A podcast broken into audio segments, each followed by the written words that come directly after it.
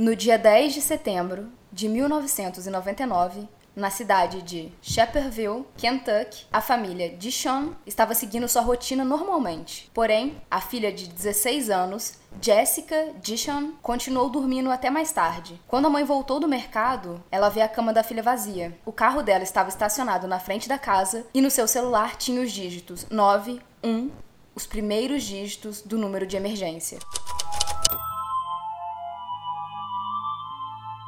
Bem-vindos ao Bu. E outras coisas. Eu sou a Mia. Eu sou a Cibele. E eu sou a Ana. Aê! Aê!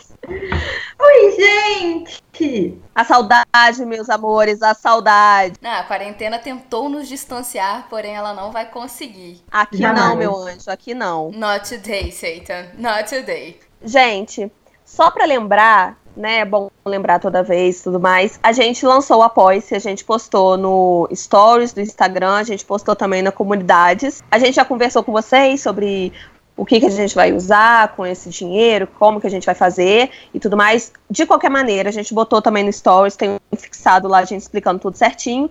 E quem puder, quem quiser ajudar, a gente tem o link aqui na descrição desse podcast. A gente tem as plataformas Apoie-se e PicPay. E é isso, acho que é isso. Aí clica lá para você ver os nossos planos e recompensas. Lembrando que vocês podem doar tanto por assinatura, fazer um plano, tipo, ah, vou doar todo mês esse tanto aqui pro Bu, ou vocês podem fazer uma doação única. E lembrando mais ainda que o Bu tá precisando muito dessa ajuda nesse momento de quarentena, porque é um momento de muita loucura, onde a gente precisa acabar, tipo, comprando coisas pra cenário e a gente não tá trabalhando praticamente, porque a gente é frila, né? Então os trabalhos diminuíram bastante e aí a gente tem que comprar coisas tipo de cenário, coisas do tipo, e a gente não tem muito de onde tirar. E pra manter o Bu, o, até quando a gente não está fazendo grandes cenários, ele tem um custo. Mas a gente também não queria botar terror em vocês, não. Isso não é uma chantagem emocional e o Bu vai continuar independente das doações, mas elas ajudam muito. Então vamos ao caso. Edna Jet acordou como qualquer outro dia, às 5h50 da manhã. Ela se arrumou e foi trabalhar. O Mike Dishan, o marido dela na época, a levou até o carro, deu um beijo de despedida e depois entrou em casa para acordar os filhos, né, que eles iam pra escola e tudo mais, porque ele precisava trabalhar. O Mike foi até o quarto da Jéssica, que é a filha dela, e a viu dormindo. Depois disso, ele seguiu a rotina dele normalmente, ele foi pro trabalho e tudo mais. O Bub e o Chris, que eram os irmãos da Jéssica e filho filhos desse casal, eles iam de ônibus pra escola e por volta de seis e meia da manhã, a Jéssica ia com o próprio carro dela pra escola. Mais tarde, quando Edna chegou em casa, ela chamou pela Jéssica, mas a Jéssica não respondia. E ela também não encontrava a filha em lugar nenhum. A Edna achou muito estranho, né? Porque o carro da Jéssica estava na garagem e a menina não. Então, quando foi por volta das 13 horas, ela ligou pro Mike, pro marido dela, e perguntou se ele havia levado ela pra escola. E ele disse que não. O Mike então disse pra Edna conferir se o carro estava ligando, né? Porque se o carro tivesse com algum defeito, é, esse poderia ter sido o motivo da Jéssica não ter saído com o carro. Mas ele tava. É, e aí, assim, se o carro não tivesse ligando, ela poderia ter ido de ônibus, ela poderia ter dado o jeito dela. Mas o carro tava normal. Aí, quando a Edna entra no carro, ela vê a bolsa da Jéssica. Tava a bolsa da menina, um sapato só, e tudo o que ela normalmente teria levado tava lá. Além de tudo, o celular dela tava no carro e tava discado ali no celular o 91 e o número de emergência seria 911. Quer dizer, parecia que a pessoa, a Jéssica, ela tava tentando pedir ajuda. A Edna então liga pra escola e eles informam que a Jéssica não tinha aparecido naquele dia. Por volta das 5 horas, né, 17 horas, tô falando 17, gente, pra vocês entenderem que é da tarde, porque eu sou essa pessoa que fica meio perdida nos horários. O casal foi até a delegacia pra contar o que tinha acontecido pro xerife. E aí vem aquele papo que deixa a gente bem irritado, que é provavelmente ela já ela fugiu. E eles tiram esse provavelmente ela fugiu do meio do ânus deles, porque assim, tá, de onde você acha que ela fugiu? Porque você conhece o nosso histórico familiar? Você sabe se ela tinha motivo pra fugir? Eles não fazem uma entrevista e sacam, tipo assim, ah, não, essa menina tem um motivo. Não. Ah, jovem, fugiu. Não, e, e assim, quem vai fugir com um pé de sapato só, gente? É, E lembrando, a cidade era um ovo. A cidade era muito pequena, todo mundo se conhecia e tudo mais. Tipo, alguém saberia se tivesse alguma coisa de errado com a menina também. É, mas isso me deixa muito indignada, assim. Ai, fulano de tal deve ter fugido. Mas assim, amados, fugir não é uma coisa que todo mundo faz, assim, do nada. Tem que ter um motivo, sabe? E essa onda de que adolescente foge, amados, eu fui adolescente, eu nunca fugi na minha vida, sabe? Calma lá. Nem tive vontade. Gente, eu nunca tive vontade de fugir porque eu gosto muito de dormir na minha cama e comer comida boa. Eu sou um hobbit. Então, assim, existem jovens e jovens e você tem que investigar. E eles não queriam investigar. Eles simplesmente mandaram o casal voltar para casa e esperar pra ver se no dia seguinte ela aparecia. Velho, é assim, totalmente fora do protocolo. Porque o protocolo, quando a pessoa é menor de idade, é que a polícia tem que ir atrás dessa pessoa, assim, o mais rápido possível. Não existe isso de esperar. É, porque assim, esperar para quê? Pra pessoa ser morta? Esperar pra ela ser estuprada? Esperar para quê? E aí foi o que eles pediram, eles pediram pro casal. E, velho, imagina esse casal que teve que ir pra casa e dormir sabendo que a filha não estava em casa. Duvido que tenham dormido. Não dormiram. E assim, pensando todas as, as atrocidades que tinham acontecido com a filha. Porque eles tinham visto a cena de um carro destravado, com um sapato lá dentro, com um número de escada. Eles falaram isso pra polícia. Eles sabiam que uma coisa boa não tinha acontecido, que não era a menina simplesmente fugindo. E eles tiveram que esperar o dia amanhecer. E aí no dia seguinte, bem cedo, os dois estavam lá na delegacia de novo. Tipo assim, gente, então, esperamos. E agora? Não apareceu. O que a gente faz? Daí, dois policiais foram mandados pra casa deles. E assim, eles estavam achando que iam mandar uma, uma equipe de investigadores e tudo mais. Não, foi mandado dois policiais. Vamos ver até onde isso vai, né? Os dois policiais mexeram no carro dela, mexeram nas coisas que estavam dentro do carro, tudo sem luvas, sem qualquer tipo de proteção. E depois eles entraram no carro deles e foi embora. Então, assim, se tivesse alguma digital, algum DNA, algum fio de cabelo, qualquer coisa, já atrapalhou tudo, já contaminou a, a, cena do crime e tudo mais. Então, assim, sem preparo nenhum, ou sem vontade nenhuma. É, e o próprio pai dela fala, né, que, tipo assim, eles estavam tocando nas coisas, eles estavam apagando evidências. Tipo assim, o pai dela não é policial. Ele sabia que não podia sair botando a mão. Tanto que ele depois vai ter umas coisas na história que vocês vão sacar que o pai dela protegeu evidências. Porque a polícia estava estragando a cena do crime. Pai ser mais sensato que a polícia é um negócio é o cúmulo. difícil, né? Até aqui, muitos erros, né? Muitas coisas tinham acontecido que nem a gente já falou. O atraso pra. É, a Mia tá fazendo uma cara tipo, ué, talvez. Mas assim, a Lynn Hunt, que é a pessoa que investigou esse caso depois com mais cautela e tudo mais, já falou que eles deviam ter ido imediatamente até a casa dos Dishon, a polícia tinha que ir na hora, tinham que ter usado luva. Essas coisas que a gente sabe, principalmente a gente que se interessa por essas coisas, esses casos criminais, tudo mais a gente já sabe, mas assim, é meio que intuitivo, gente. Você saber que não é pra tocar numa parada que foi cena de, cena de crime e tudo mais. E ela Cinderella comprovou, não, é, é, foi errado. Não deviam ter tocado em nada, deviam ter pegado o carro e levado para fazer uma investigação mais aprofundada e eles não fizeram isso. A família da Jéssica começou a ficar, gente, muito revoltada e com toda razão com o trabalho da polícia, porque, né, tudo que eles fizeram aí em cima, a gente já sabe. E eles começaram a fazer uma busca independente pela menina ali com as pessoas da comunidade. Bem coisa de cidade pequena dos Estados Unidos mesmo, junta todo mundo, galera, vamos, vamos procurar. E o Mike, que é o pai da, da Jéssica, Ele teve principalmente a ajuda do irmão dele, o Stanley, que disse que o melhor lugar ali para esconder um corpo seria no River Bottoms, que era um lugar bem sinistrinho que tinha ali na cidade, bem assustador. A própria Lynn Hunt, ela fala que quando ela teve lá, foi um lugar que deu muito medo nela.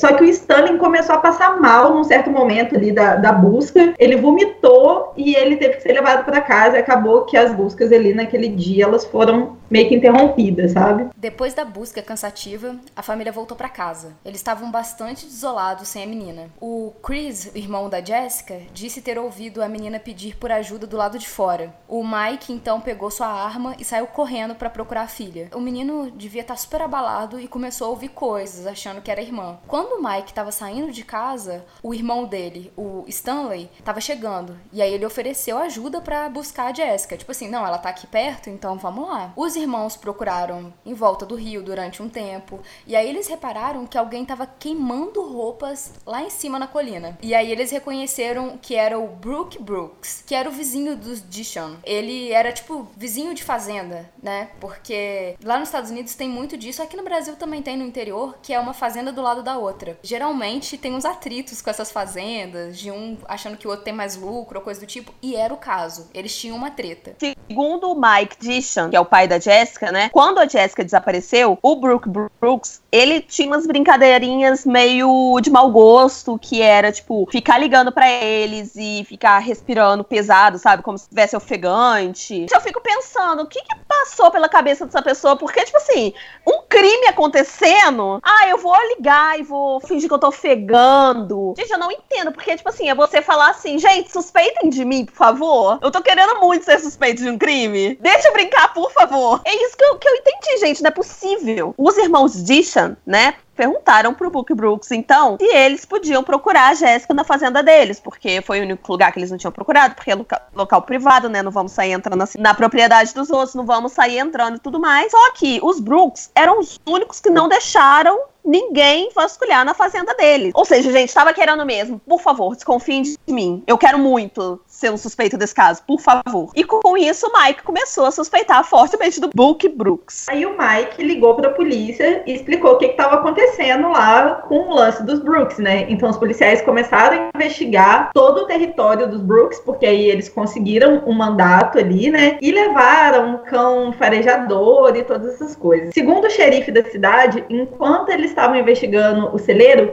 o Buck estava agindo muito estranho e os cães sentiram um cheiro de um cada de cadáver ali por perto, sabe? Cadáver queimado e tudo mais. E os policiais encontraram dois pares de luva com cheiro de cadáver em decomposição. Só que eles não prenderam, né, o Brooks, porque eles não tinham nada ali que pudesse comprovar nada. E isso irritou muito o Mike. E uma coisa que eu fico pensando é que, assim, esse cara tinha alguma coisa errada com ele. Podia não, não ser em relação a menino, gente. Mas esse cara fazia umas coisas muito esquisitas, assim. O principal suspeito, eu acho que ele já seria de qualquer forma. A questão é a forma que ele age. Tipo, ele não tentava esconder nada, sabe? Ele ficava ligando e tudo mais. Parecia mesmo. A gente tá falando brincando, mas parecia que ele tava fazendo esforço para ser suspeito mesmo. Mas depois, lá na frente, a gente vai entender por que, que ele fazia isso assim. Porque tem um motivo.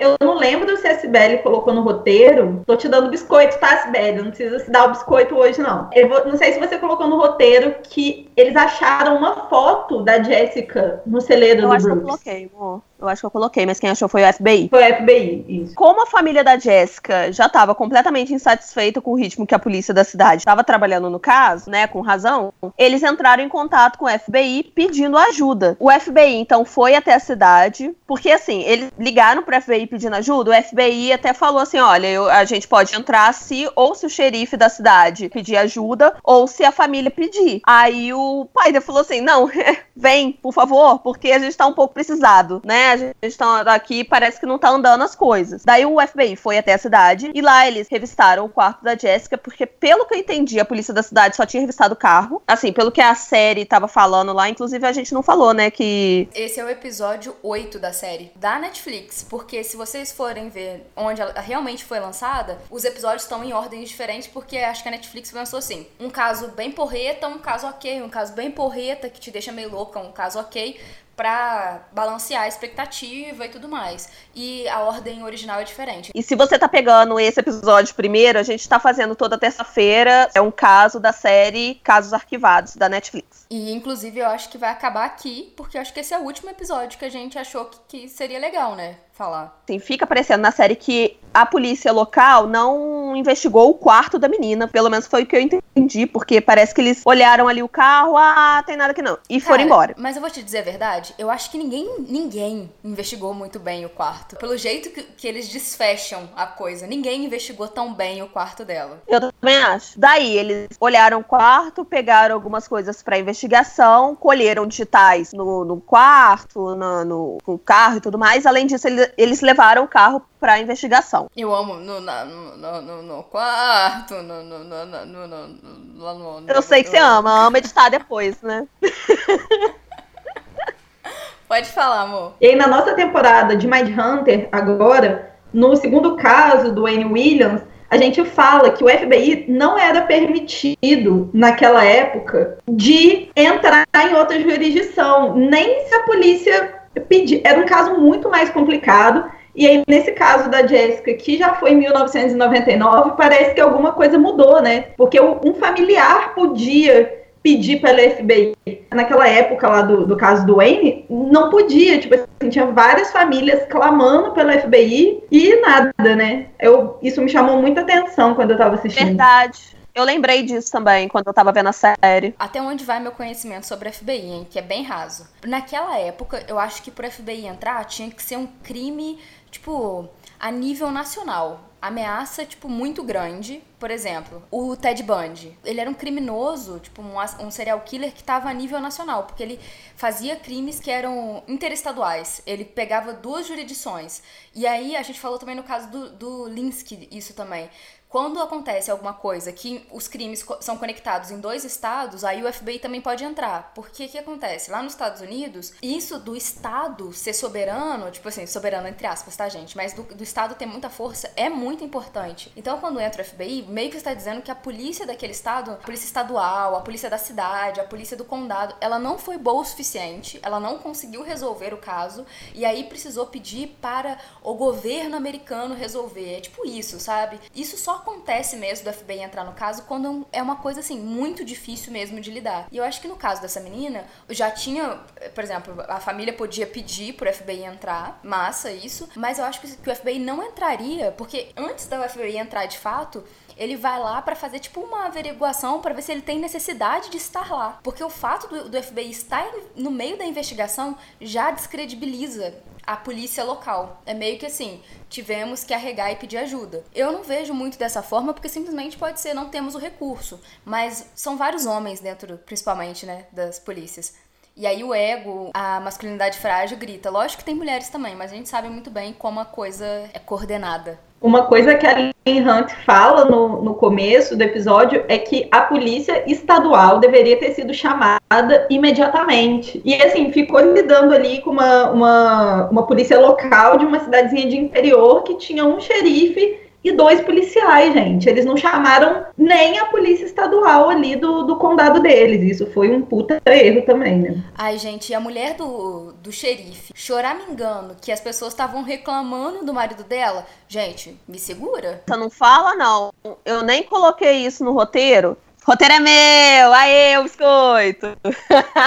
né? Porque tem que ter esse momento. Eu não botei isso no roteiro, mas isso foi uma parte que eu fiquei tipo assim, sério, gente? Eu vou estrangular ela? Não, e eu fiquei com raiva da série por ter colocado ela, tipo, porque ai, a família, a família não tava achando que o meu marido estava fazendo um trabalho bom. Por que não estava, amor? Muito obrigada, Sibeli. Eu vou amar editar essa parte. Obrigada. Eu não sinto falta de, dessa parte do, do trabalho, de ter que ouvir os berros da Sibeli. no áudio. Os agentes do FBI também sobrevoaram de helicóptero o lago em busca da menina, quer dizer, eles fizeram a, aquela vasculhação toda que a família tinha feito, aquela busca, eles também fizeram. Eles também fizeram uma busca completa na fazenda do Brooks. PS, ele se tornou o principal suspeito depois de todas as coisas que encontraram lá. Tinha muita evidência na fazenda, mas o corpo da menina não foi encontrado. Porém, mesmo assim, principal suspeito, tá? Porque ele realmente levantava várias bandeiras vermelhas, red flags. No dia 27 de setembro de 1999, uma mulher chamada Karen Hobbs passava de carro próximo ao River Bottoms. Ao olhar para o lado, ela viu algo encostado em uma árvore. Eu vejo que várias pessoas acham que é um manequim. Sempre que acontece esse tipo de coisa, as pessoas acham que é um manequim, mas assim, só para tirar uma dúvida eu vou lá. Ela não falou que era um manequim, não, mas eu imagino que, assim, ela não deve ter pensado que era o que de fato foi. Gente, pelo amor de Deus, a gente nunca pensa que, era um, que é uma pessoa morta. Graças a Deus, né? Porque imagina se a gente ficasse imaginando que é uma pessoa morta, em que mundo a gente tá vivendo, né? E aí, ela sai do carro, eu imagino, e ela viu que era um corpo em decomposição. Eu tô falando que, ela, que eu imagino porque ela teria que ter chegado perto ali daquele lugar que não estava tão próximo assim da, da estrada. Então eu imagino que ela tenha, que descer, tenha descido do carro, ter se aproximado. O cagaço ali já correndo, né, amados? Eu já não teria nem saído do carro. E aí ela liga imediatamente pra polícia. Gente, é sério, eu não sairia do carro. Eu não ia me aproximar. Eu também não.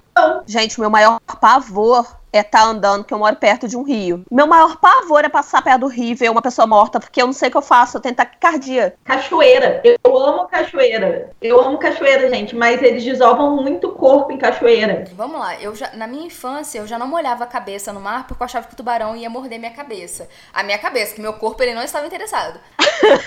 Aí eu tinha o meu refúgio em cachoeira. E eu sou mineira, né, amados? Então, assim, cachoeira é o local do mineiro. Tem muita aqui, principalmente lindas, para dizer a verdade. E aí eu ia nas cachoeiras e tudo mais, até que a amiga da minha mãe falou assim: "É, eu amo cachoeira, né? Mas eu fico morrendo de medo, sabe? De estar tá nadando e de repente eu encosto num corpo". Aí eu: "O quê?". Ela é, porque assim, é o lugar perfeito para desovar os corpos e desovam muito. Eu falei assim: "Então tá, né, amada? Agora eu só entro na cachoeira pensando assim: eu vou pisar em algo macio em algum momento. Eu vou pisar e eu já sei o que, que é. Eu não preciso nem olhar vai ser um cadáver. Aí eu vi um já filme... Já chama a polícia dali. Não, e assim, nada, só uma algazinha. E eu já chamando assim, uma criança foi encontrada. E eu, eu, vi um filme uma vez de um cara que ele descartava os corpos, meio que colocando um peso nos corpos e jogando no, numa água lá. Não sei se era rio, se era. O que que era? Não era mar, porque o mar leva. E aí ele tinha tipo um, um jardim de corpos nesse rio, lago, barra, alguma coisa. Meus amigos, cachoeira para mim hoje em dia é um inferno, eu tenho muito medo. Era só para dizer isso mesmo. Obrigada, vocês, vocês estragaram a minha onda de cachoeira também, porque eu nunca tinha pensado nisso, assim. Meu, meu problema é rio, mas rio sim, né? Agora é cachoeira também. Obrigada, gente, obrigada. De nada, de nada. A equipe da FBI chegou no local é, onde o corpo estava, só que o corpo estava totalmente reconhecível, estava num estado muito avançado de decomposição. Parte dos membros e alguns dedos foram arrancados. A Edna, a mãe da Jessica, chegou ao local e ela não conseguiu identificar a filha pelo rosto. Gente, na, nesse momento eu chorei, tá? Eu, eu chorei nessa parte do episódio. E só que ela conseguiu confirmar que era filha através de uma tatuagem que ela tinha na perna. E assim, gente, isso eu achei um pouco de responsabilidade da FBI, porque, sei lá, eu nunca levaria uma mãe para ver o, um corpo assim na cena do crime em decomposição desse jeito, gente. Assim, eu teria levado para um lugarzinho mais de boas, deve ter sido muito traumático. É, aí o legista determinou que a causa da morte foi estrangulamento e ela tinha ficado viva três dias depois do desaparecimento. E isso cortou muito meu coração também. O FBI entrevistou o Buck Brook e ele foi pego em várias mentiras. O Buck chegou a dizer que ele tinha visto a Jéssica andar na estrada na manhã do desaparecimento dela, mas em outra entrevista ele disse que não poderia ter visto a Jéssica porque ele estava transando com a esposa dele na hora. Muito obrigada Mas por esse a... detalhe aí que eu tava doida para saber. É, né? nossa, a gente tava super ansioso pra saber o que você tava fazendo realmente. Mas a esposa dele desmentiu. Na verdade, a esposa dele já tinha dito que, tipo, eles não transaram naquela manhã. Então, ele tava mentindo. Já tinham provado que várias coisas que ele vinha dizendo nos interrogatórios eram mentira. O FBI, então, fez um teste do, de polígrafo com o Brooks. O teste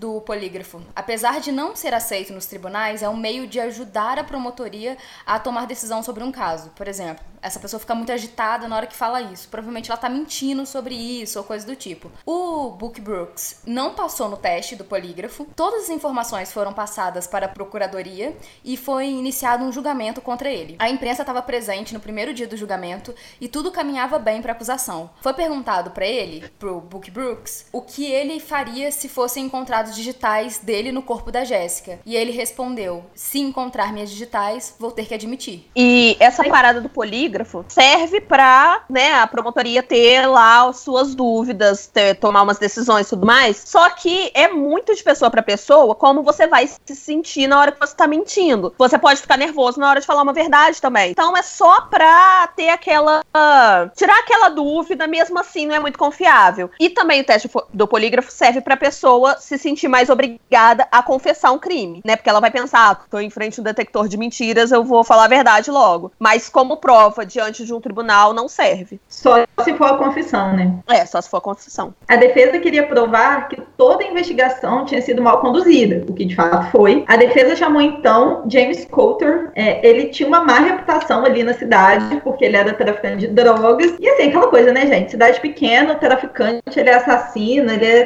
tudo. E os advogados de defesa achavam que ele poderia ter matado a Jessica. O James disse que tinha encontrado com a Jessica um dia antes do do desaparecimento para poder vender drogas para ela. Essa parte eu também fiquei meio coisa assim, né? Não teve nenhum comentário da família se sabia que ela usava drogas, não, Pelo não teve que eu entendi, nada. ela disso, fumava uma maconha, assim. Ela acho que ela não usava nada muito pesado. Eles acho que parece que. Não sei se sabiam, mas que também não era. Não me pareceu grande coisa pra eles. E assim, sinceramente, se for maconha, vamos ser realistas, que tem muita droga que é vendida na farmácia que é bem mais perigosa. Pra mim, assim, pô.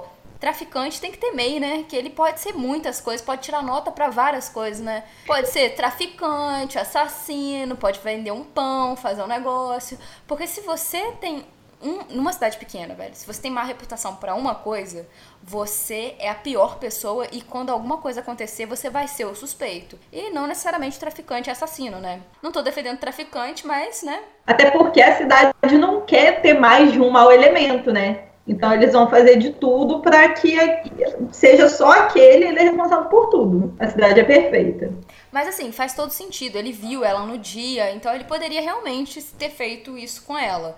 Mas, bom, vamos continuar. Daí, apesar da defesa tentar incriminar o James e tudo mais, o departamento do xerife defendia que não era possível ter ser ninguém além do Buck Brooks. Não era possível. Gente, vocês não estão vendo? Não é possível, é ele. Daí o detetive Charles Mann, ele foi acuado várias vezes, né, como testemunha, até que em certo momento ele acabou falando que o Buck não tinha passado no teste polígrafo. Daí ele falou a palavrinha proibida, né, gente, que é a palavra polígrafo, porque não serve de prova pra nada. Tipo assim, eles começam a coar o cara pra caramba, começam a encher o saco dele, e isso é o que acontece quando você é testemunha. Por isso que se você, você aí, ouvinte, se você for chamado para ser testemunha de algum caso, pense bem, mas vá, se você realmente souber informações. Porque eles vão tentar te desmentir, eles vão tentar te acuar de alguma forma, pra ver se você também mantém a sua versão. E aí o cara começou a ficar puto, e aí ele falou, pô, então a prova que eu tenho é que ele não passou no polígrafo. Só que quando você fala polígrafo, você está praticamente dizendo assim: olha, toda a nossa investigação está em cima de um detector de mentira que não é ciência de verdade. Assim, ele não pode te dizer o certo e o errado. Ele é só uma suposição do certo e do errado, da verdade e da mentira. E aí descredibiliza tudo. Aí, nesse momento, ele acabou perdendo total razão. O tribunal decidiu então que houve um julgamento nulo. Quer dizer, gente.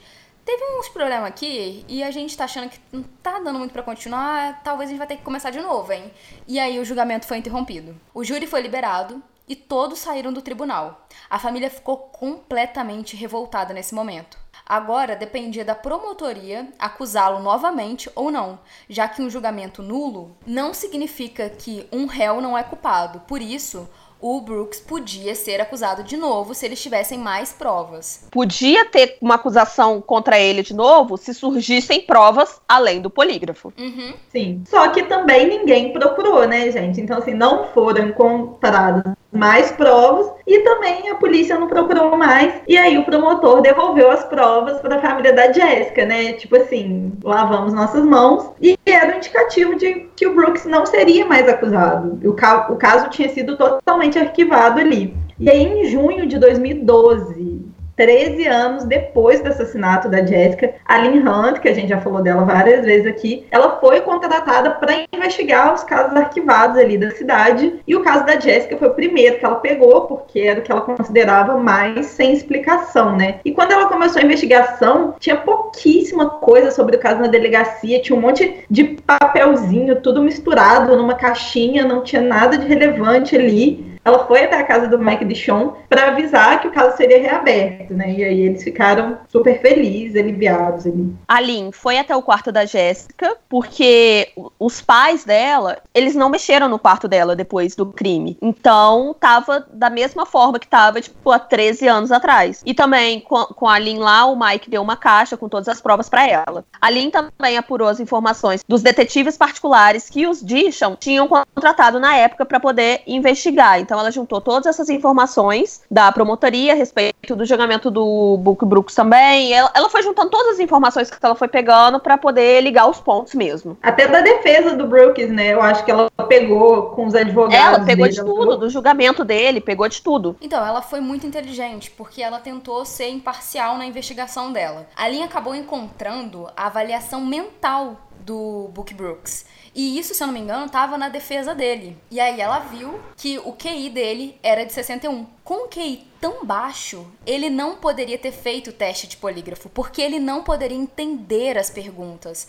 Ele não entendia a profundidade do que estava sendo perguntado para ele. Nos documentos da defesa, ela encontrou que haviam outros possíveis suspeitos além do Brooks, e além disso, haviam várias provas circunstanciais contra o James Coulter. Ela descobriu que existia um outro universo que estava guardado e que a polícia ali só estava tentando focar em um cara, porque era o cara mais fácil. Porque era o caso o cara mais fácil, exatamente. O Book Brooks tinha certas limitações. E, tipo assim, aí a gente entende que tipo assim, o comportamento dele logo depois do caso, a gente entende que o teste do polígrafo realmente não poderia ter sido usado. Isso é uma coisa que não devia ter sido escondida a hora nenhuma, sabe? Eu não entendi por que, que eles não colocaram isso na mesa direto, assim, sabe? Mas acho que é porque não podia falar do polígrafo, então a defesa também não podia falar do teste do QI, né? Não sei. E eu acho que eles também já estavam esperando encurralar tanto o cara até o momento que o cara falasse do polígrafo antes deles terem que falar do polígrafo sabe?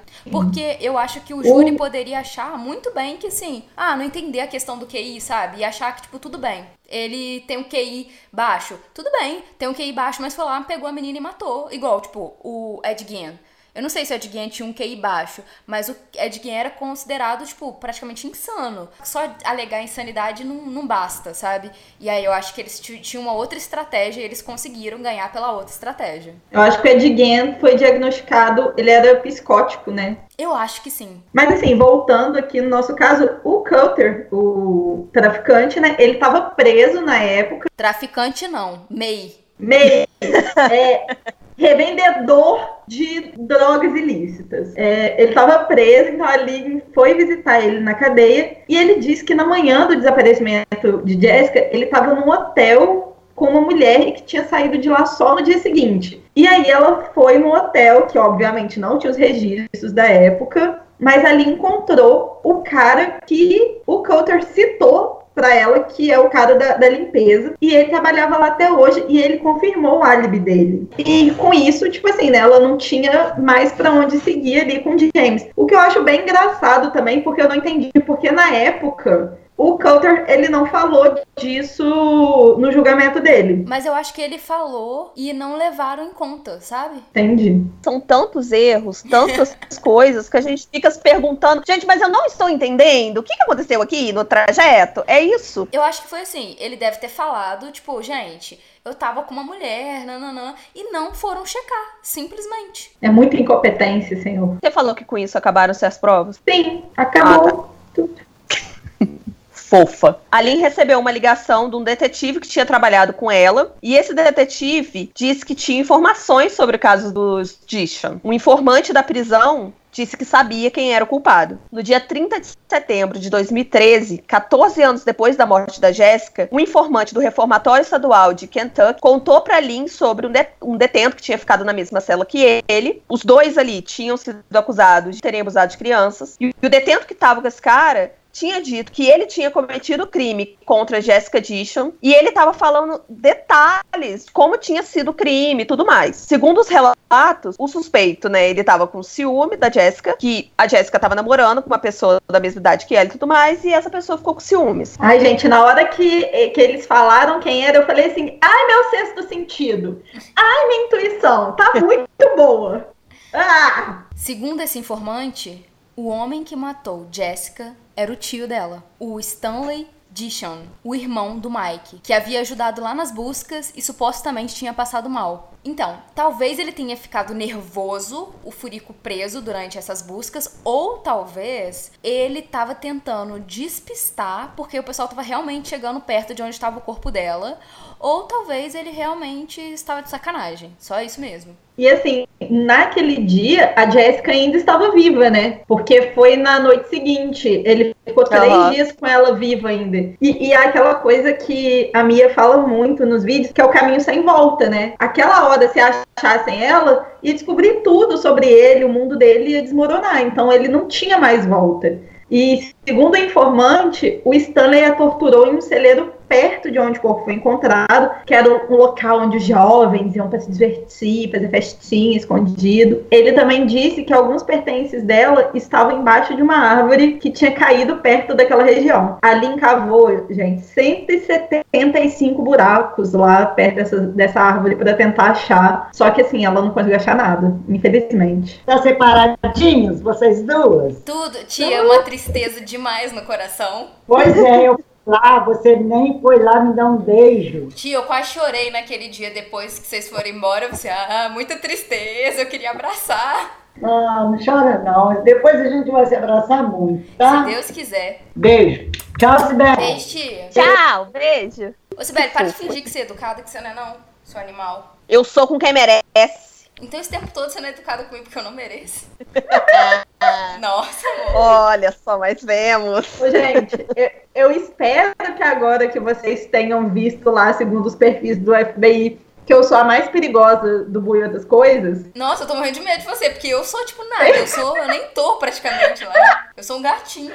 Pra mim, os Ariana que matava todo mundo, mas tudo bem. Eu também achei. Apesar da Lin ter o relato completo com detalhes, ela precisava encontrar provas que confirmassem todo esse relato. A Lin então voltou ao River Bottoms com o irmão da Jessica e depois, assim, que nem a Ana falou, ela, ela, eles ficaram escavando, fizeram cento e caralhada de buracos e debaixo de chuva. Nossa, foi um perrengue que eles passaram. Foram tipo umas oito horas de procura e tudo mais. Eles chegaram a desistir, falaram assim: é, realmente não vai ter como e tudo mais. Só que quando eles estavam voltando, eles encontraram um celeiro. Daí eles resolveram parar e começaram a investigar nesse celeiro. E no meio da lama e da terra, eles encontraram um lençol que era exatamente da mesma estampa que o edredom da Jessica. Daí a Lynn pensou assim: vou lá e vou ver se nessa cama tem lençol. Chegou lá, a gente falou, o quarto dela não estava sendo mexido desde a época do crime. Então tava do, do mesmo jeito e tudo mais, dava para comprovar. Chegando lá, ela levantou o edredom e realmente a cama estava sem lençol. Cara, na hora que aconteceu isso,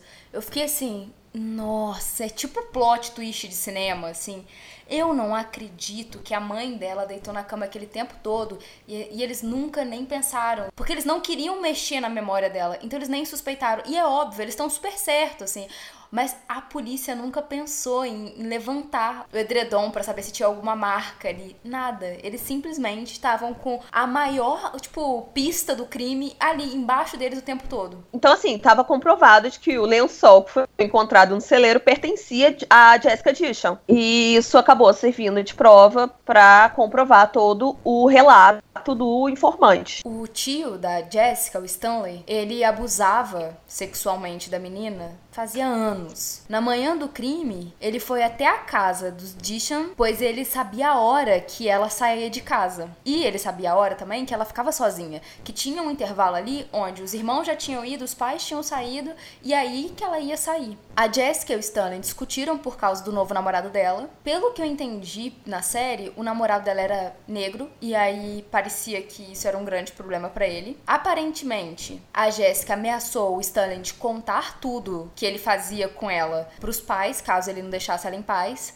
Foi aí que ele deu um soco nela, que quebrou a mandíbula da menina e ele levou ela pro celeiro, mas não sem antes ela lutar pra caramba e tentar telefonar para emergência. Lá no celeiro, ele torturou ela por três dias até que ele decide que tá bom e ele vai lá e estrangula, sabe? Através da investigação, foram encontradas mais vítimas do Stanley e uma das vítimas chegou a desmaiar quando ouviu o nome dele. Gente, imagina o desespero dessa criatura. E a Jessica começou a ser abusada por ele quando ela tinha seis anos de idade também, igual essa menina, pelo que eu entendi. E as três vítimas, além da Jessica, faziam parte da família gente, tipo assim, que vontade de enganar esse homem, senhor. E, e ele não era um parente distante, pelo que parece, sabe? Pela proximidade dele com o irmão, tipo, ele chegou a morar na casa do Mike e tudo mais. Então era um parente que tava ali, entranhado na família, tava muito próximo. Isso é apavorante. O Stanley seria acusado de assassinato, sequestro e estupro de várias vítimas diferentes. Só que como seria muito difícil, a gente já falou isso em outros episódios do book, para as vítimas terem que ir lá, né, gente, ver o cara de novo, ter que depor contra ele, é uma coisa, é uma experiência muito traumática. Então eles decidiram fazer um acordo com ele para que o caso fosse encerrado logo. Nessa altura do campeonato, a família já sabia que ele estuprava, porque ele já tinha sido preso por estupro também, né? Então, eu nem sabia, a gente não, não tem relato de como que estava essa relação do Stanley com a família nos últimos anos. Mas eu imagino que eles não suspeitavam dele, porque você nunca pensa que essa pessoa tá fazendo alguma coisa com seus, com seus próprios, sabe? Sim. Acha que ele tá fazendo com outros. E a gente diminui quando o crime é com outra pessoa, né? E não é com a nossa família. Eu não sei como era o relacionamento uhum. deles, mas eu não acho que ele, em momento algum, o Mike, né, suspeitou do Stanley. Sei lá, se eu descobrisse que meu irmão está preso por estuprar pessoas, pode não ser ninguém da minha família sei lá, meu relacionamento com meu irmão ficaria muito abalado, sabe? Eu não sei se eu querer conversar com ele mais. É que assim, a gente tá num. Querendo ou não, a gente tá muito numa bolha, onde a gente entende que se fizer com um, significa que, tipo, ser ruim para todos, sabe? Se você estuprou uma pessoa, ela pode morar na conchichina que você é uma péssima pessoa. E, infelizmente, isso não é um pensamento tão comum, assim. Tem gente que vai passar a mão na cabeça e falar assim, ah, foi um caso ali que aconteceu, sabe? Uma tentação que ele passou, mas não, não aconteceria dentro daqui de casa. O Stanley Dishon confessou quatro casos de estupro, além do assassinato de Jessica Dishon. Por causa do acordo, ele recebeu uma sentença de 20 anos de prisão. Que eu não sou ninguém para falar isso, mas eu achei uma pena tão nada. Você viu que o Mike, no, no episódio, o pai da Jessica, deu uma ameaçada nele, tipo assim, e eu vou estar tá aqui esperando por ele. Então, eu acho bom, assim, o gente não gosta de ficar se posicionando sobre a pena dos outros, porque a gente não é formado em direito, a gente não é juiz, a gente não, não quer se intrometer nisso. Mas assim, 20 anos, velho, você torturou, estuprou. Só que assim, eu tô dizendo que foi o jeito que a justiça conseguiu punir essa pessoa. Não é porque, ai, mas o juiz só quis isso, ou que eles queriam uma pena pequena. Não, às vezes é só o que você consegue mesmo. Mas o Mike, filho, ele tá esperando esse cara com a espingarda. No dia que ele sair da prisão, a gente faz um episódio sobre o que aconteceu com o Stanley. E eu sou super contra matar uma pessoa pra se vingar ou coisa do tipo. Mas assim, Velho, o irmão dele tá com sangue brotando do olho. Não, ele está com a espingarda e sangue no zóio. Pelo jeito que ele falou, não, ele vai sair com 60 e poucos anos e eu vou estar esperando por ele. Ele estuprava ela desde pequenininha, sabe? No, o que ele fez no final foi só assim, a cereja no bolo da maldade. Porque o que me indignou é que ele estuprava essa menina desde uns seis anos de idade dela, sabe? E não só ela. E assim, é uma pessoa que realmente tem que passar não só pela prisão prisão, mas por um tratamento, porque o que, que garante que ele não vai sair e, e, vai fazer a mesma coisa? Não, nada garante. Nada garante. Por isso que eu fiquei tão revoltada assim com a pena. Mas realmente não sou ninguém. E realmente, pelo que pareceu, é o que eles conseguiram fazer para não expor as outras vítimas a um tribunal lotado de pessoas, sabe? Tipo, elas falando coisas que são traumáticas para elas. É, e assim, uma das meninas, ela quase desmaiou. Ela desmaiou de ouvir o nome do cara. Então imagine quão traumático é. Enquanto a Lynn tava mexendo nos arquivos da defesa defesa do Buck, ela encontrou uma carta de um segundo informante em 2002. Na carta estava escrito: Eu sou um detento que estava na mesma cela que Stanley Dishon e ele admitiu ter matado sua sobrinha e jogado seu corpo em River Bottoms. Por favor, investiguem. Ou seja, desde 2002, a polícia já sabia que o Stanley era um suspeito e eles não fizeram nada. Eu quero ver a mulher daquele xerife chorando porque ele é incompetente. Alguém dá um chá de noção para ela. Oh, eu fiquei muito indignada com isso, gente. Eu não consegui acreditar. O que, que passou na cabeça desse xerife para não ter ido atrás disso? Gente, ênfase no por favor, investiguem. Eu tô implorando, tá? Cagaram baldes, cagaram litros. Esse caso me faz muito pensar naquele negócio de eu quero ter razão, eu não quero estar tá certo de fato, eu só quero que a razão seja minha, sabe? É isso, assim. Eles queriam parecer certos, parecer estar com razão, mas para eles estar com razão ou não, de verdade, solucionar mesmo o caso, não era tão importante. O importante era parecer que estava tudo certo, que eles estavam com domínio da situação, o que não era real. Eu só lembrei de uma coisa aqui agora, que quando a Lin aparece no episódio, ela fala que ela sofreu meio que uma represália, assim, da, dos policiais por ser mulher e está investigando. É muito aquela coisa da, da castração sabe? Que você falou até do FBI e tudo mais. É, tipo assim, agora vem uma mulher aqui achar que pode investigar e descobrir mais coisas do que a gente descobriu. Não, não, não. E foi uma mulher que solucionou praticamente o caso. Praticamente não, foi uma mulher que solucionou o caso. Então é isso, gente. Eu acho que esse é o último caso que a gente vai falar dessa série. Não que não tivessem casos super importantes, inclusive o último episódio é muito importante, mas a gente queria pegar esses que tinham meio que plot twist e tal, pra vocês sacarem que a vida é louca. E aí a gente vai passar por um outro tema agora pra terça-feira. A gente vai falar sobre outras coisas. De crime, provavelmente. Mas é que dessa série a gente tá encerrando aqui, tá bom? E vocês gostaram da Ana participando desse episódio, gente? Porque a gente amou. Fala que sim, gente. Pra eu poder voltar. Vocês querem mais Ana? Sim! Então é isso, galerinha. Gente, deixa eu só falar. Só. Fala, gente, só pra desgrama. lembrar- No final do podcast tem três horas de você concluindo. Vai. Eu não vou falar mais sobre o caso, não. Eu vou lembrar um negócio que, gente, só pra deixar avisado, tá aqui embaixo na descrição o, o nosso apoia-se. Dá uma olhadinha lá, tá? Considere participar, caso você possa. Eu acho muito bom que eu vou botar isso, a gente tretando. Cala essa boca! E depois eu super fofa. Assistam o episódio de quinta-feira que vai estar loucura. Eu acho que é um dos episódios mais engraçados do canal. E até amanhã, e até quinta, e até sexta-feira, e aí até terça de novo, tá bom? Tchau, gente. Tchau, Beijo. gente. Beijo. Beijo. Ai, Aqui. hum. Precisamos decidir coisas. Ai, Encerra a gravação e vamos decidir coisas. Eu mal terminei, Diga, querida. filha da puta.